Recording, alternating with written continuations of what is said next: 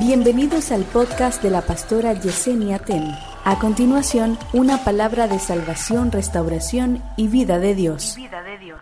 Yo elijo lo que hago, pero no elijo el resultado de lo que hago. Se lo voy a volver a decir a dos aquí. Yo puedo usar la capacidad que el Señor me dio de elegir, pero luego no puedo rechazar el resultado que viene por lo que yo elegí. Hay mucha gente que dice, mi vida es mía, yo hago con ella lo que me da la gana. Anota eso. Después no esté buscando a papá y a mamá para que te saquen de la cárcel. Después no me digas que tú no te quieres hacer responsable al, al muchacho de la niña que embarazaste. Que no era tu esposa, era tu novia. Y los novios no tienen relaciones sexuales, son los esposos. Pero como tu vida era tuya ya, entonces debe ser tuya aquí manteniendo el muchacho. No, di que, ustedes no saben de lo que yo estoy hablando, pero no importa, no importa. Hay gente que quieren la vida de ellos para lo que le conviene, pero no para enfrentar los resultados que vienen por causa de eso. Te voy a dar un consejo, iglesia. Antes de tú hacer algo, piensa en el resultado que eso te va a traer. Aún de las cosas que tú crees que no se van a saber, se van a saber. La Biblia dice, no hay nada oculto que no haya de ser manifestado.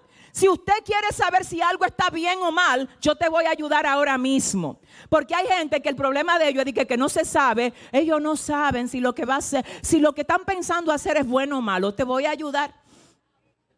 Ahora mismo te voy a ayudar. Mira, si tú quieres saber si lo que tú estás a punto de hacer es bueno o malo, piensa cómo tú te sentirías si lo proyectan aquí mañana. La iglesia full así como está, llena como se pone. Y ponen un video tuyo de lo que tú haces cuando nadie te ve. Si es algo de lo que tú te puedes sentir orgulloso y la gente te va a respetar más por lo que vio en la pantalla, go ahead, hazlo. Adelante, hazlo. Si es algo que te hace bajar la cabeza, decir qué vergüenza, ay Dios mío, ¿cómo fue que yo caí ahí? No lo hagas. Porque aún el mismo Jesús dijo, lo que yo digo en el aposento, lo digo en la azotea. Y hay gente que quieren que Dios le patrocine su doble vida. Y Dios no está aquí para patrocinarle doble vida a nadie. No, usted no, no sé. Yo no sé. No sé. Entonces, ayúdame con algo. Yo puedo elegir. Tengo la opción. Lo que yo no puedo es elegir los resultados que vienen. Las consecuencias no las elijo, yo elijo las decisiones. Y mis decisiones dan a luz consecuencias. ¿Alguien dice amén? Entonces, escuche lo que le voy a decir. No es lo que nos hacen los demás lo que nos hace daño. No, no es lo que nos hacen los demás exactamente. Es la manera como nosotros respondemos a lo que ellos nos hacen. El mismo fuego que derrite la cera endurece al barro. Esto no tiene que ver con fuego, esto tiene que ver con el material del cual tú estás hecho. Lo mismo que ha hecho que una se tranque en la habitación y que el otro se tranque en una habitación y diga, no quiero hablar con nadie, es lo que ha hecho que otro diga, mundo, agárrate que voy para allá. Tiene que ver con el material, tiene que ver con que tú entiendas quién es el que está contigo. Tiene que ver con que tú sepas, ay Dios mío, que hay un propósito, un propósito vivo que tiene tu nombre. Y que si lo que te pasó no te mató, quiere decir que no vino a matarte. Vino a acelerarte. ¿Alguien dice amén?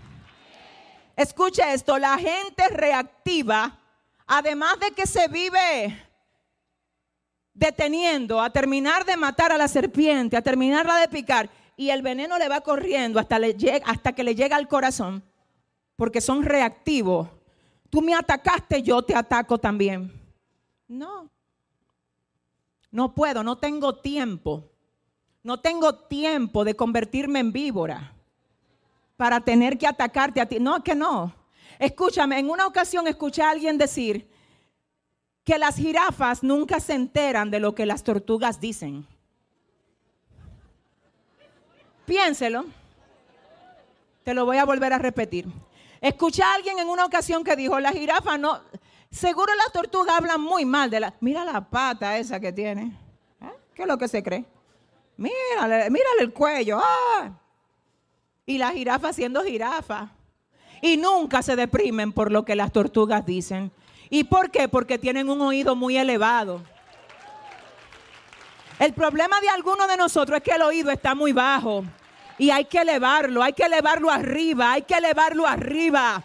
Alzaré mis ojos a los montes, pero alzaré mi oído también al cielo, para que la tierra no me distraiga tanto con las opiniones de cualquiera. Usted no está para dejarse arrastrar por opiniones de cualquiera. Mira, nosotros tenemos que cuidar el corazón hasta tal punto, señores, porque el corazón es frágil. Es hasta tal punto que usted sepa hasta qué usted le va a hacer caso. ¿Cómo así? A veces tú subes una foto tuya a las redes sociales y hay 40 comentarios. Qué linda, qué hermoso, primo, pero usted sí se ve bien saludable. Aparece uno de por allá. Primo. ¿Y qué le pasó? A usted lo entraron en un trapiche, fue. Usted está desbaratado, primo. Hay 40 comentarios positivos y hay uno negativo. El negativo le quitó la paz al primo. Pero hay 40 positivos. Señores, miren, le voy a decir algo. No me diga a mí nadie aquí que tú le caes bien a todo el mundo. Ahora la pregunta mía es si tú tienes dos haters, gente que no se sabe por qué, que no quieren saber de ti, pero tú tienes 20 que te aman y ven tu valor, ¿cómo tú vas a perder la comunión por los dos? Ay, por favor, iglesia, come iglesia. ¿Tú sabes algo? Piensa que fuera al revés. Piensa que fueran 20 personas haciéndote la guerra, 20, y dos a tu favor. Eso fuera muy abrumador, pero aún de ahí se puede sobrevivir con una actitud correcta. Ese no es el cuadro. El cuadro es que hay dos que te hacen la guerra y hay 20 a tu favor. Pero el corazón enfermo quiere ganarse los 22, porque no entiende que los dos son útiles. Esos dos que no quieren nada contigo son útiles. Te enseñan que tú no tienes que ser aceptado por todo para tú convertirte en todo lo que Dios ha dicho que tú puedes ser. Ah, Dios mío, Padre, ayúdanos, ayúdanos, ayúdanos. Entonces, escucha ahora algo. La gente reactiva persigue serpientes.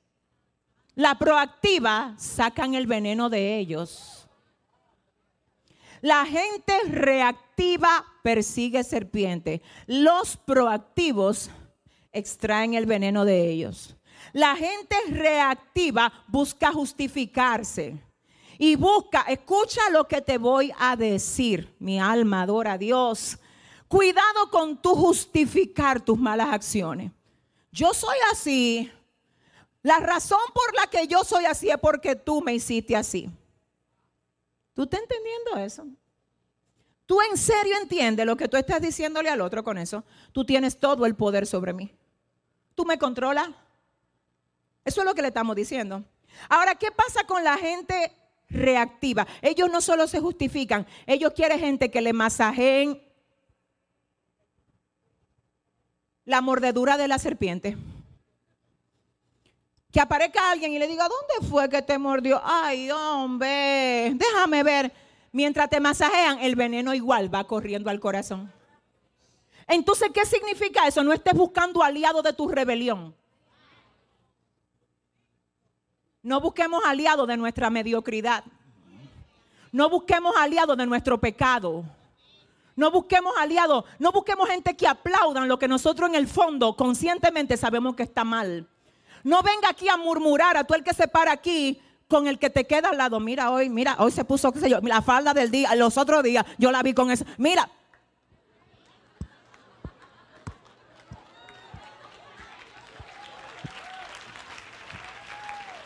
Dile a tu vecino, no soy tu aliado para los bochinches. Dile, conmigo no, no te ponga bochincha. Yo vengo aquí a ser bendecido. Y le voy a decir algo, usted le voy a decir algo importante. ¿Se lo digo o no? No, no. Tenga cuidado con los gestos.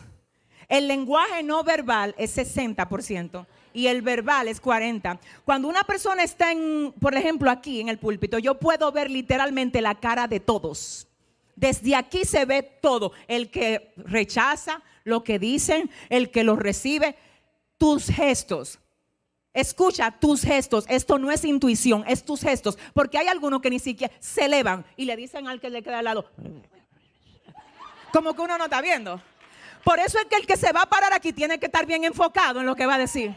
Porque si a ti cualquier cosita te desenfoca, tú no estás listo. Ahora, yo tomé esto como un ejemplo para hablarte de la vida a ti. Porque hay gente que creen que ellos son invisibles y tú llegas al trabajo con la misma actitud a murmurar desde tu supervisor hasta el que trabaja contigo en el departamento. Y ellos son tan sabios que ni caso te hacen. Porque no andan persiguiendo, andan sacando veneno. Yo sé que a ti no te gusta aplaudir cuando es a ti que te dicen, cuidado con lo que tú estás haciendo, que te están, te están mirando, te están mirando. Es muy bueno que yo venga aquí a decirte que tú eres el que te... Espérate, que no siempre que a mí me muerden, a veces que yo muerdo. No siempre que hablan de mí, a veces soy yo que hablo. Señores, dejemos de estar creyendo que todo yo atrapo. Ay, sí, a mí que me hacen la guerra. ¿Y tú? ¿Y tú? ¿Cómo te va a ti viendo incluso una debilidad de alguien? ¿Cómo tú manejas las debilidades ajenas?